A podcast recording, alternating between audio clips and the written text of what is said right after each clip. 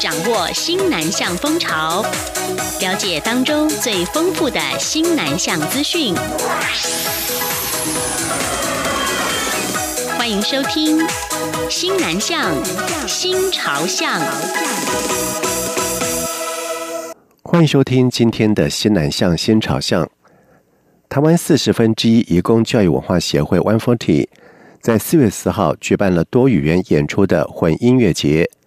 邀请多组的歌手以及移工摇滚乐团在台北华山文创园区同场表演，还有移工艺术时尚走秀。One Forty 也邀请了五组演出者，分别写下梦想金句，并且制成了三万份的 Spark 手环，将发送给参与系列活动的民众。记者陈国维的报道：One Forty 将从四月四号起举办成立五年来最大规模的公益倡议行动系列活动，并邀请五组演出者构思梦想金句，再制成各六千份的 Spark 手环。One Forty 创办人陈凯祥表示，美秀集团写下这块土地总有一天没有歧视。舒米恩是还记得你的初衷吗？是否还走在这条路上？印尼移工摇滚乐团 Uni Band 主唱 Jaya 则写了希望。透过我的歌声，让台台湾人认识不一样的印尼。而印尼移工小说家 Yumi 写出：“对我来说，写作是最好的自我疗愈。”陈凯祥说：“令他感触最深的是菲律宾移工艺术家 Mark 写的金句。他写了：‘每个人都能因为自己而美丽。’这里提到的美丽，不只是外表上的美丽，还有不为人知的故事。他在刚到台湾第一年工作的时候，就因为遭受了职场的灾害，就是有一些化学原料。喷到脸上，然后让他脸部其实是一半毁容的状态。那他其实是因为想要让他的脸去变得更好看，开始帮开始化妆，然后通过化妆，然后他慢慢去找回自己的自信。然后在下一步，他想到说，除了让我自己变得更好看以外，有没有机会让更多台湾人去理解菲律宾人的美丽？所以他开始制作了礼服。其实到现在，他已经制作超过一百件的礼服了。所以我觉得这一句是很深刻，可以体会到义工在台湾经历的挫折，跟重新找到自己发光的时刻的一个故事。陈凯祥提到，儿童节当天下午，在台北华山文创园区，Mark 将带领多位义工带来精彩的艺术时尚走秀，欢迎民众到现场来看看 Mark 现在的美丽人生。中央广播电台记者陈国伟台北采访报道。二零二一年马来西亚 MTE 国际发明展成绩揭晓了，台湾的代表团共获得了九面金牌、三面银牌、四面铜牌，以及一项健康照护类的特别奖。总成绩是排名世界第三。台湾代表团团长、中华创新发明学会理事长吴志尧表示，在今年评分的标准包含了原创性、可行性、商品化潜力等诉求。而以往台湾学生创新能力在国际名列前茅，但是在近两年，可行性以及商品化潜力的指标是越来越被看重，这也是台湾学生较缺乏的能力。而另外，泰国、马来西亚政府在近年也开始挹注经费，补助发明人以及师生参加国际竞赛，成绩也迎头赶上。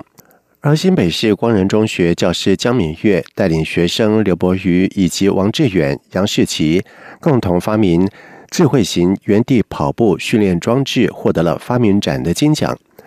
而同样获得发明展金奖的，还有美和科技大学食品营养系教授吴玉仁带领的团队。团队发现有绿色癌症称号，造成南部生态浩劫的小花曼泽兰，当中含有对皮肤修护功能的元素，成功将其萃取变身为保养品。不仅是成功的把商品寄转，还解决了生态环境的问题。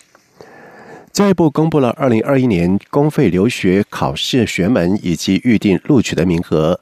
而在今年预计录取一百四十一人。而特别的是，配合政府关键人才及延揽计划，这次有十个学门加码录取名额，并且持续提供十个赴西南向国家的公费生名额。记者陈国维的报道。二零二一年公费留学考试共有十九个学群，九十三个应考学门，预定录取一百四十一人，包括一般公费生一百一十一名，力学优秀五名，原住民十名，身心障碍五名，以及赴西南向国家十名。教育部国际及两岸教育司科长曾素贞表示，今年比去年增加十个一般公费生的名额，主要是配合政府的关键人才培育及延揽计划，在六大核心战略产业相关学门中加码录取名额，包。包括人工智慧、网络通讯、新型半导体、自通讯安全、公共卫生、老人医学、航太工程、造船工程、离岸风电以及农作物安全管理等十个学门。这十个学门呢，是原来公费留考里面学门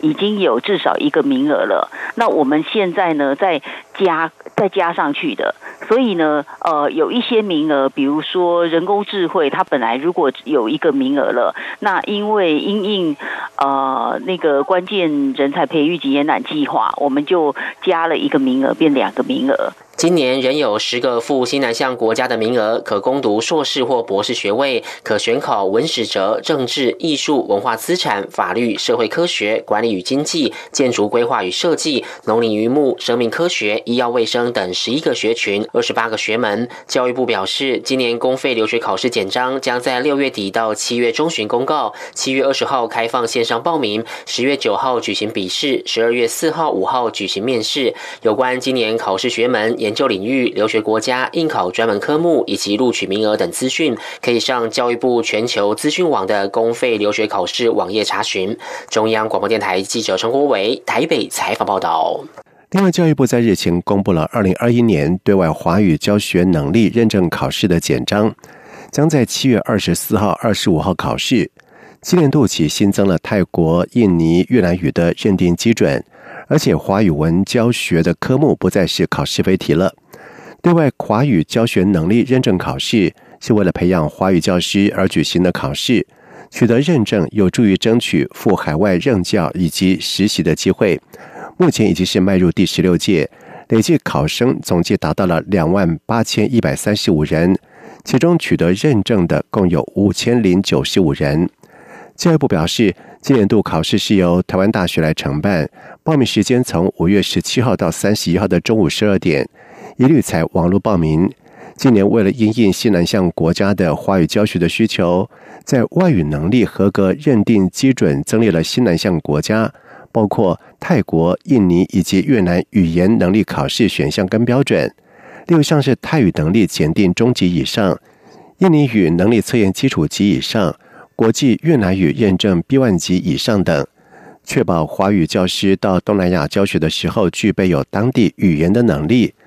另外，华语文教学科目过去有考试非题，但是鉴别度不足，再加上考生常常误将答案是直接填选在试卷，而不是填在答案卡上，因此今年度起不再考试非题。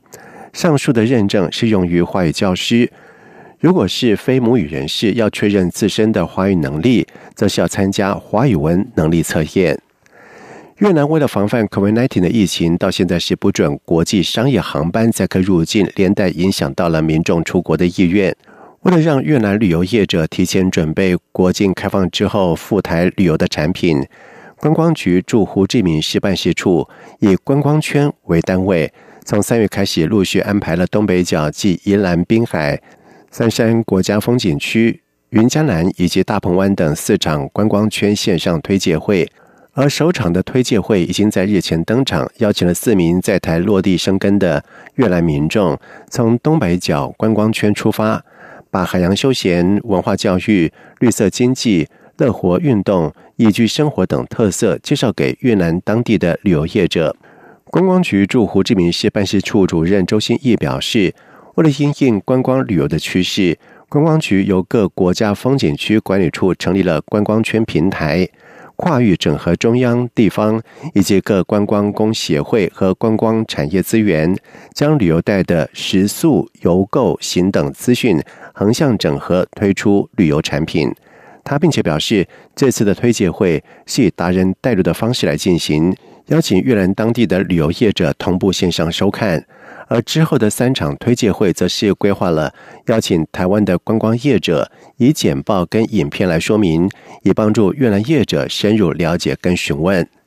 新北市新著名华语学习支持计划在事前获得了国际扶轮全球奖助金新台币两百万元，将用来编撰新北市新著名华语学习基本教材。而编撰团队表示，这套的教材共有三册，在螺旋式的学习，每册都围绕在幸福家庭、快乐工作、美好环境等三大单元以及九个主题。让新住民学到最潮而且又最生活化的内容，教材也预计在六月出炉。记者陈国维的报道。新北市教育局编撰新住民华语学习基本教材，担任编审委员的新北市平顶国小校长欧雅美表示，新北市有非常多的新住民，对有些学员来说，如果透过教育部原本编的相关教材学习华语，会感到比较难，所以新教材将聚焦基础教育，并着重对话的部分，全部共有三册，规划一年分三期学完。欧雅美说，团队在编教材之前，还启动焦点座谈的基础研。就我们就分了四组焦点座谈，找了四十个人来对话，就说你希望能够有什么更 so easy so happy 的教材，结果我们从四十个人里面把它归纳出九个主题。欧雅美指出，这套教材将透过螺旋式的主题安排，深化新著名的华语学习，所以每一册都围绕幸福家庭、快乐工作、美好环境等三大单元。当中的九个主题包含我与他人、亲职教育、医疗保健、就业知能、金融理财、资源连结、交通休闲、节庆文化以及科技生活。譬如说，我们以交通来讲，第一册的时候会跟他讲交通工具，你怎么上车。那第二册的话，就是专门介绍。新北市的旅游景点，你要怎么前往？那第三册的话呢，就是哎，你怎么去网路订票之类等等更深入的。那反正就是交通的主题，可是是分在不同的册别。新住民学员将可从中学习捷运三环三线、行动支付、统一发票兑奖、祭祀文化、营养膳食等生活化的华语或知识。新北市教育局表示，这套教材预计六月完成，并陆续开办四十五场七十二小时的免费华语课程。新住民。可上新北市新著名好学平台的网站报名参加。中央广播电台记者陈国维新北采访报道。在越南民众的心目当中，茶是台湾的代表形象之一。驻越南代表处开设了河内台湾茶院，规划了品茶、泡茶以及茶道等免费的课程，邀请越南民众喝出当中的科学跟哲学。而河内台湾茶院讲师郭展廷的家中从事茶叶超过了四十年，他观察越南人较常常喝绿茶，而且口味浓烈。相较之下，台湾茶的滋味跟层次丰富，因此许多初次品尝的越南民众都很好奇台湾茶各种的香气风味是怎么来的。而代表处人员在和越南各阶层接触的过程当中，也常常被问到台湾茶的奥妙。因而规划了四堂台湾茶课程，包括了品茶、泡茶以及茶道等。从即日起到六月，每个月的最后一个礼拜六上课。而郭展婷也特别把农委会茶叶改良场在品评完四百九十五种台湾比赛茶之后，在去年所发布的台茶风味轮导入的课程当中，透过系统化整理之后，有助于学员使用精确的字来描述自身对于茶的感觉。也能够促进茶友，甚至是在和茶商之间的沟通。印度第二大英文报章《印度人报》在日前在第三版专文刊登了有驻印度代表葛宝轩和驻印度代表处科技组题为“废转绿台湾经验”的联名文章。这篇文章介绍了台湾将农业废弃物作为生质原料。透过生物精炼技术转化成为对环境友善而且具有附加价值的可再生能源或者是生化产品，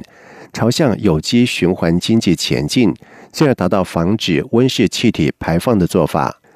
在政府新南向政策之下，文章表示，台湾的相关绿能科技正在积极透过双边国际科技合作管道，实施国际间区域联系五加二产业创新计划。由于印度是新南向政策的重中之重，而且面临农业废弃物处理以及空污等的问题。文章强调驻印度代表处愿意和印度合作共同推动绿色能源有机循环经济产业搭起台印之间更多科技合作的桥梁增加农民收入并且改善空气的品质。透过双边的科技合作为印度创造新价值以及新的绿色经济。以上新南向先朝向谢谢收听。